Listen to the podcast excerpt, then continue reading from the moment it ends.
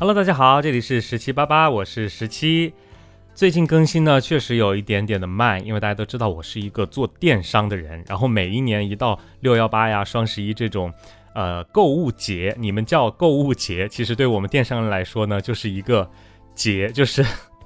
因为确实非常的忙。我记得有一年的六幺八呢，我真的忙到每天都是凌晨两三点、三四点下班。然后大概持续了有大半个月，然后那段时间呢，真的是有一点点轻度抑郁的这种状态，就是每天就是呃没有什么精神，然后也不想上班，就负面情绪爆棚。然后今年呢，虽然没有那么的忙，但是嗯，今年确实因为最近出差比较多。你像前段时间我去了一趟新疆的喀什，也是咱们祖国最西边的一个呃一座城市，虽然是非常的美啊，但是确实在那边待了五天。然后出差做了一场直播活动，然后呢，前几天呢又去了一趟重庆，所以基本上都是在出差的，在外地，也没有时间来录节目，sorry，所以这一期节目就会来的比较晚。那既然说到了电商这块呢，我想今天给大家聊一下，就是最近大家应该都有刷到新闻，就是关于呃李佳琦带货，它的一些这个商品的价格啊，包括大家质疑它的一些所谓的保价等等这样的一些呃。怎么说呢？就是负面的舆情吧。今天我作为一个从事了三年的电商人的这么样的一个身份，跟大家分享一下，就是到底保价是怎么一回事儿，然后为什么主播和商家要去做保价这件事情，以及我们怎么去看待直播当中的一些所谓的套路等等。在谈到这些话题之前呢，其实大家首先要知道，就是直播这件事情它的一个底层逻辑。那我们一般如果说要筹备一个直播间，基本上呢要有三点是最最重要的，就是人、货、场。人就是指的是这个主播本人，货呢就是这个直播间所销售的货品，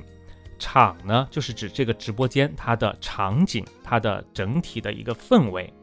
那人、货、场呢，我们必须要做到一个高度的统一。举个最简单的例子吧，为什么说人、货、场要匹配哈？因为你像前段时间大家都知道有一个叫向太的这么一个豪门阔太太，她在直播过程当中呢，就会卖很多的一些什么九块九的纸巾啊，然后包括一些几十块钱或者一两百块钱的这样的一些美妆产品等等等等。那很多人就质疑说，你这么有钱的一个人卖这些东西，你自己肯定都不会用，那你为什么要推荐给我？所以呢，这个就是属于是人和货它不匹配。还有包括早期的时候，其实大家都知道李佳琦他是靠。销售口红被大家所熟识的嘛，因为他其实最早的一个身份呢是一个贵哥，对不对？大家想想，如果他当时不是卖口红，而是在直播间去推荐，比如说母婴、呃奶粉啊、纸尿布啊这些，那大家觉得他还会这么受到关注吗？因为他的这个人设和他的这个货品是不匹配的。那再说到人货场的场，我们一般比如说这个直播间它是一个销售食品的，或者是生鲜的直播间，水果啊什么的。那这个直播间它的这个场景是不是就应该是，比如说在这个食品的原产地啊，比如说卖海鲜就在海边，然后卖水果的话呢就在果园，或者说如果是卖各种各样吃的，那可能这个场景呢就是在我们家里的厨房或者说客厅这样子的一个场合。那如果说你今天卖的是吃的，结果你后面的场景是在一个呃卧室，那这个的话肯定就会觉得很奇怪，是不是？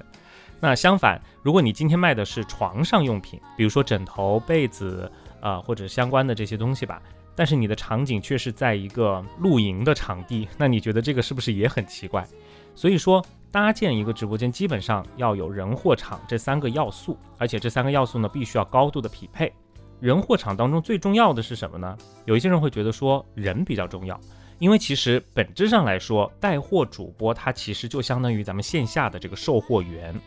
就大家去线下逛街的时候，售货员都会过来给你推销这个产品。比如说你试衣服，他一定会跟你说这个衣服穿上你穿上很合适，你穿上很好看，对不对？线上的带货直播的主播，他其实也是就是这么一个角色。那我个人认为呢，主播当然是非常重要的，因为他是最终促进消费者去购买的这么一个人。但是呢，在嗯，互联网上，如果当大家还不认识你这个主播，比如说我啊，比如说十七，我今天去做一个带货主播，那大家根本不认识我，凭什么要来买我推荐的东西呢？所以这个时候，我觉得货可能在前期是最重要的。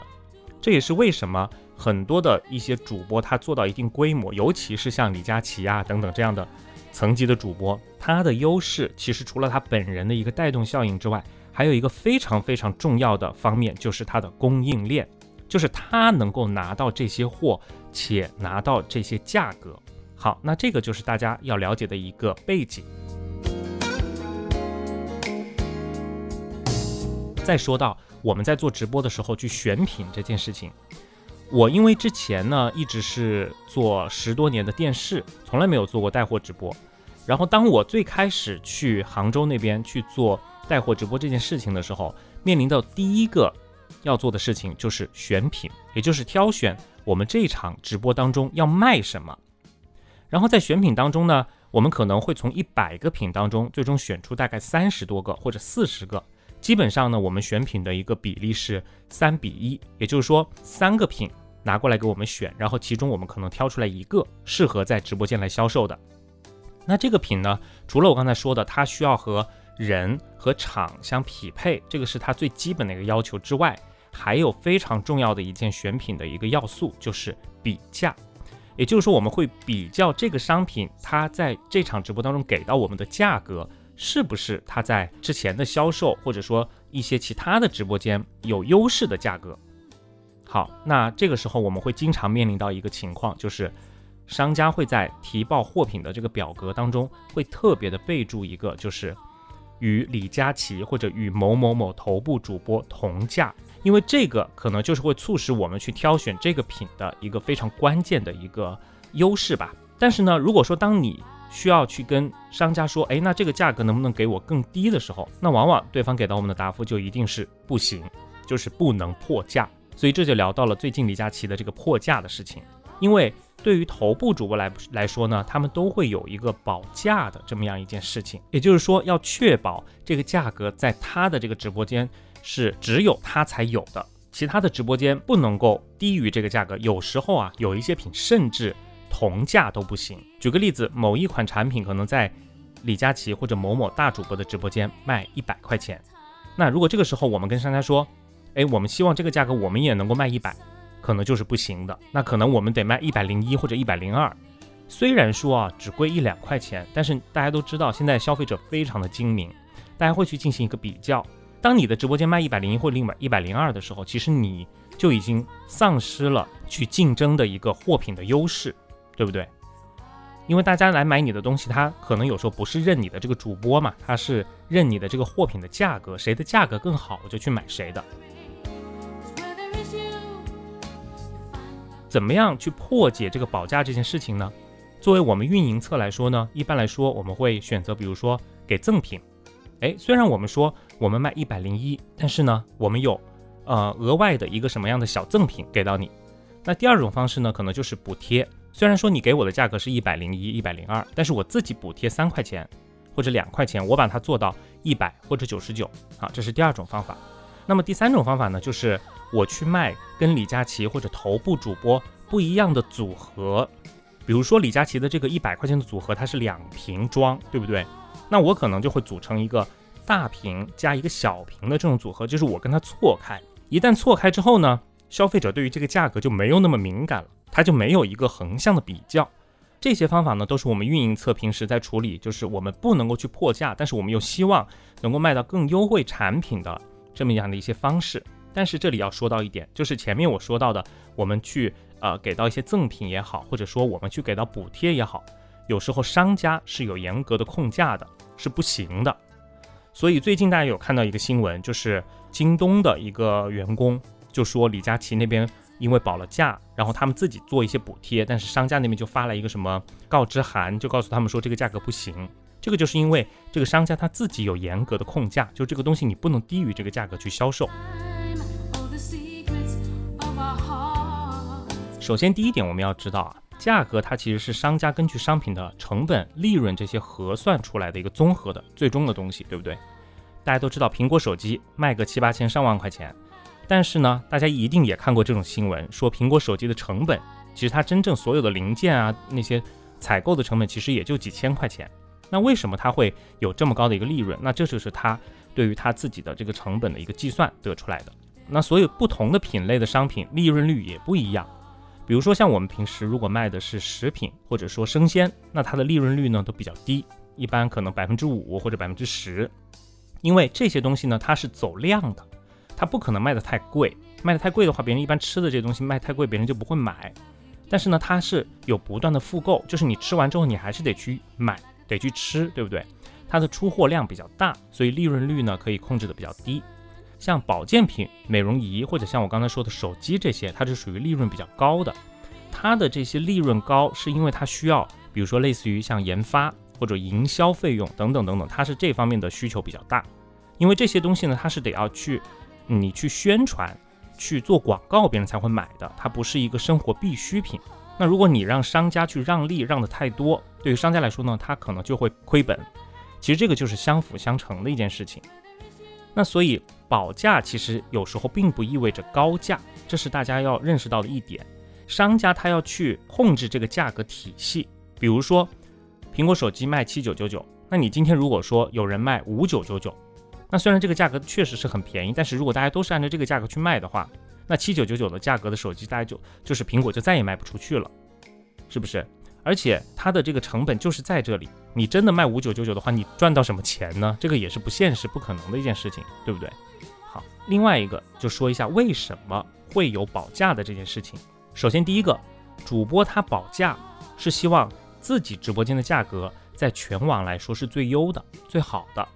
不然的话呢，大家就会不信任他。比如说啊，他今天没有保价，然后这个商品在我这里卖一百块钱，改天你到另外一个直播间发现这个东西只要九十五。哎，那你就会说，哎，你的直播间并不便宜，那我就不到你这里买了，我去别的直播间了。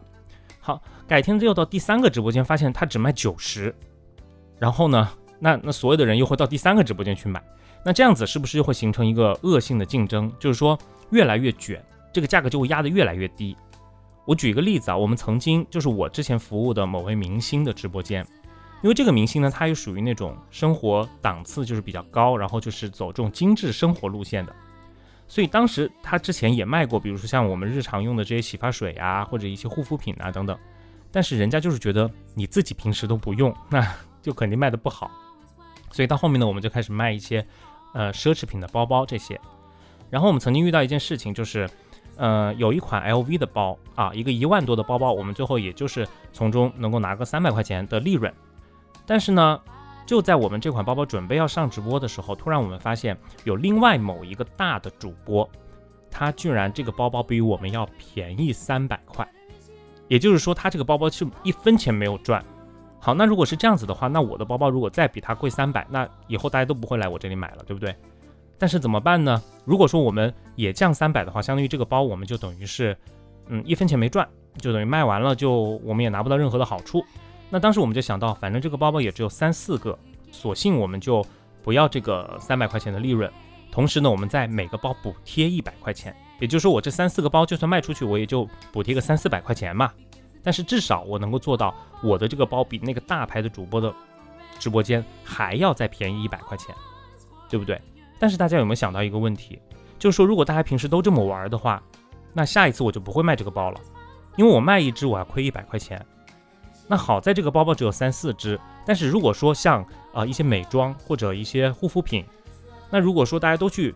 卷这个价格的话，我今天是要补贴一千瓶还是补贴一万瓶呢？那可能对我来说会是很大的一个损失。那我做直播这件事情本身就是要赚钱的，而现在搞成了就是我卖一单就亏一单，那以后大家就不会做这件事情了，它就不是一个可持续的事情。好，这是第一个主播控价。第二个呢，就是商家为什么希望去控价？因为商品就是我刚才说了，商品它其实是有一个核算出来的这个销售的价格。那如果说商家他没有去做控价这件事情，像我们平时直播的时候也遇到有一些品牌，它的控价就控得很不好。怎么说呢？就是可能他的这个同一款产品，在这个人这儿卖五百块钱，在另外一个人那儿卖四百五，然后还有一些人四百块钱都可以卖。它就是因为控价这件事情没有做好，导致这个它的这款产品的价格就非常的乱。那么长此以往之后，大家就对它的这个产品的固有印象就是一个产品就是一个三四百的东西。但其实它这个产品呢，自己是定了五百块钱的一个价格，也就是说它以后这个价格会越来越混乱，利润也会越来越低。他以后就再也卖不出他之前核算的那个应该卖的价格。这样子的话，他是不是就不会有生产的积极性，对不对？所以这对于商家来说，他也希望就是能够做到一个控价，就是这个价格保持这么多，那大家都是按照这个价格去卖。这个并不是说，嗯，有些人会觉得说啊，这个就是故意就是要抬高价格，不能够降价。其实我觉得它是一个很复杂的事情，这里我们就不做过多的讨论。那所以不管说是主播的保价还是商家的控价，其实在我们直播行业内都是一个大家嗯人人都知道，然后心照不宣的事情，就大家习以为常的事情。对于广大的中小主播来说，其实是没有定价的话语权的。所有的这个价格该怎么定，它的话语权是在商家和头部主播那边。中小主播只能够说，哎，我能够做到跟头部主播一样的价格，其实就已经非常 OK 了。所以呢，我们刚才说的控价和保价，它其实都是一把双刃剑。对于用户来说呢，当然越便宜越好。那你如果在直播间真的问大家这个东西想花多少钱去买，我相信。很多人都会说一块钱或者一分钱，最好不要钱，但是这是不可能的事情，对不对？因为商家要保证他有利润。那有时候就算直播间它是有一些补贴或者是一些降价，那其实也是用的是商家的营销预算，或者说我自己，比如说商家给到我百分之三十的佣金，那我自己把这块佣金让利出来，那我不要这百分之三十，我只要百分之十，那剩下百分之二十的佣金我就当做一个降价的补贴给你。其实说白了也是羊毛出在羊身上的一件事情。那很多人虽然会质疑说李佳琦保价控价这件事情，但是呢，有一点我希望大家还是要能够认识到，只有像李佳琦这样超头部的大主播，其实往往才能够拿到更低的价格。换句话说，如果今天没有像这样子的超头部的李佳琦，或者是这种大主播，那其他主播其实也拿不到更低的价格。只是说今天这个人是他是李佳琦，就算没有李佳琦，可能也会有王佳琦、张佳琦这样子。因为商家之所以愿意把这款产品给到，比如说一百块钱的东西，我给你卖九十块钱，而给别人卖一百块钱，那是因为我相信你是可以给我把这个东西卖出一万件、两万件的。我虽然说这个东西我降了十块钱，但是我能够走量。但是如果今天我去作为一个主播去跟商家谈说，你这个东西卖给别人一百，能不能在我这里卖九十？商家会说你谁啊？你就说你你能给我卖多少件？可能在你的直播间只能卖十件或者二十件，那我为什么要给你这么低的价格呢？对不对？所以就是说这个东西它是需要超头部的主播去跟商家谈判的这么样的一个，他们才有这样的一个底气。像我们去或者底下的一些中小主播来说，商家根本可能不会搭理你。这个就是超头部主播在定价上的一个话语权，所以很多人虽然在说他质疑他保价的这个行为，但是其实如果没有他，其他的主播其实可能也拿不到这个价格，并不是因为他把这个价格控制在这个地方，而是说是他才能把这个价格谈到这样的一个价格上。那今天我还看到另外一件新闻，就是说贾乃亮直播间好像卖了一款美容仪，然后呢，结果人家发现线下的某一个大型的连锁超市里面。这款美容仪的价格要便宜一千多，啊，就是贾乃亮直播间卖三千多，然后线下的这个直播间只要一两千。现在商家出来解释说是这个超市啊，他自己做了一个补贴的活动。大家想想，出了这样的事情之后，大家下次还会不会去贾乃亮的直播间买东西？或者说，是不是会因为这件事情对于他直播间有一个印象，就是说，哎，他卖的东西也不是最便宜的，可能其他的地方卖的更便宜。但是我相信，超市补贴这个美容仪这件事情。它一定是，比如说补贴的时间啊，或者说补贴的这个数量，它一定是有限制的，不可能是无节制的去补贴。超市它只是说希望拿出一部分费用去做一个引流，做一个宣传，起到的目的只是一个暂时的这么样的一个，它不可能这个东西永久的，就是我给你每一台补贴一千多，超市也不是傻子，对不对？那再说到小杨哥最近也是在批评李佳琦，说他锁货。啊，就是说，可能商家有一百件，然后可能有七八十件都放到李佳琦直播间了，然后他们直播间呢就没有货可以卖了。哎，其实我只想说这件事情真的很正常，基本上在大促之前一两个月，甚至有时候提前大概三四个月、半年左右，很多的头部直播间就已经开始锁货了。他会首先的去预估今年我这款商品我大概能够卖多少，然后去跟。商家去把这个货给锁下来，因为希望所有的这些货都是从自己的直播间去出的，他有这样的一个底气。那如果说我不去锁货啊，这个货就大家一起卖，那可能我就很难保证我这个直播间出的量。像我们之前就遇到一个情况，就是卖某一款这个羊排，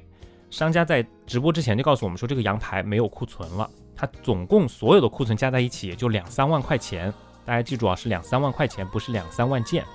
也就是说，我今天我直播间花五六分钟或者七八分钟给你介绍这款商品，我就算把它卖光，把你整个仓库卖光，也只剩下这两三万块钱的货了。那我为什么要去卖你这个货呢？因为我可以花同样。五六分钟或者七八分钟去卖另外的一个库存量更大的货，所以这对于主播来说，他必须要提前保证，就是你的这个库存是充足的。那在你库存只有这么多的情况下，超头部的主播他就会去做一件事情，就是把库存先给锁掉，就这些库存给我，我保证给你全部卖掉。所以刚刚就跟大家简单的聊了一下直播带货这个商品定价，包括为什么商家和主播要去控价、要去保价的这么一些逻辑。当然，我不会去评判最近的这个新闻当中的这个是非对错，我只是跟大家，嗯，作为我一个电商人来说，跟大家分享一下，就是这个当中到底是怎么一回事儿。归根结底呢，其实不管说平台或者主播之间的这种竞争啊，这种卷，它的这个价格一直去压，那其实最终受益的还是咱们消费者，对不对？所以对于这些事情呢，我觉得最近大家就吃吃瓜，看看热闹就行了，因为大家该开心的买买买，还是继续的买，然后让平台和主播去卷。但是呢，当你了解了其中的这个原理之后，你就会觉得说，哎，那其实有些主播他做保价的这件事情，也并不是说是一件十恶不赦的事情。我觉得，因为人家开直播间毕竟就是做生意嘛，其实它只是一个商业上的一个手段而已。如果说所有的商品都一味的去打这种价格战，然后一直不停的补贴补贴，或者把价格一直往下压压压，那从长远上来看，未必是一件好事。好，那最后呢，还想给大家分享一下，就是直播间的一些小的套路吧。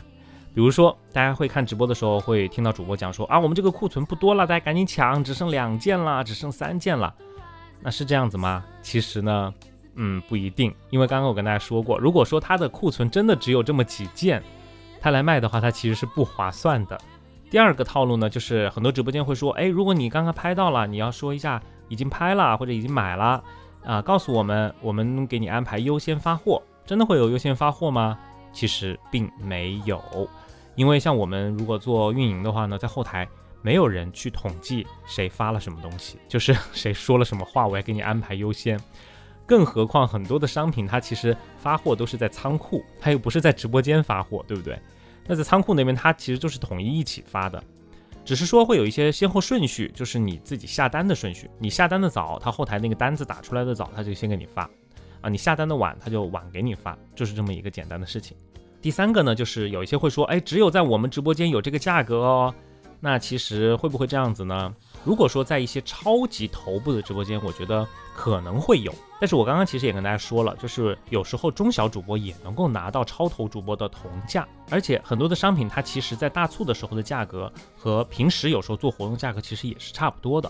啊。但是呢，大家要注意，有一些款式可能是直播间专供的，比如说在直播间的时候，可能啊某个品牌的床上四件套，就可能平时这个品牌一般的一套四件套都要一千多。那可能在直播间有一个四件套，只要三四百或者两三百，哎，那这个大家就会觉得很划算。但其实这一款三四百的产品，可能只在直播间会出现，在它的其他的这个官方的渠道当中是买不到的。那当然啊，最终其实大家要知道，所有的商品都是一分钱一分货，一千多的东西和两三百的东西，你跟他说完全是一模一样的，嗯，有这种可能吗？我觉得可能性可能比较低。所以说。在网上看直播买东西的时候，还是要理性消费。好了，今天的十七八八呢，跟大家讲了一些比较干货的东西，不知道大家喜不喜欢？那如果说呃有说的不对的，或者说你觉得还需要补充的，也可以在评论区跟我一起来分享来讨论。大家如果喜欢听我说一些关于行业内幕啊，或者相关的一些有趣的事情，呃，也可以在评论区告诉我。这样子的话呢，我今后的选题也会去考虑到。好的，这里是十七八八，我们下期节目再见啦，拜拜。